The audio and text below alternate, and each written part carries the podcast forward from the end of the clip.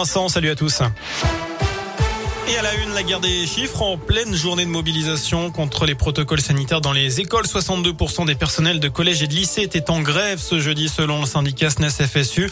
Le ministère de l'Éducation nationale parle lui de seulement 23% d'enseignants grévistes dans le second degré, 38% en primaire, alors que 650 personnes ont manifesté à Saint-Etienne et 240 à Rouen selon la préfecture.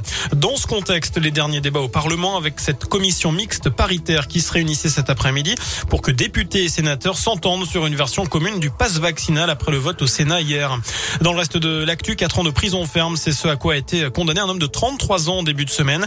La police avait trouvé 40 kilos de cocaïne dans le congélateur de ce dealer du quartier de Bellevue à Saint-Etienne.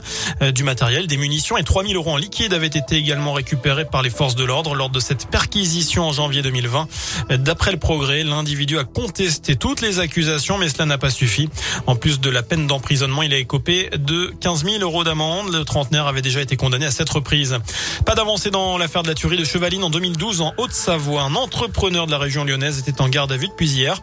Aucune charge n'a été retenue contre lui. Déjà interrogé par les enquêteurs en 2015 avant d'être mis hors de cause, il avait de nouveau été convoqué hier pour vérifier son emploi du temps.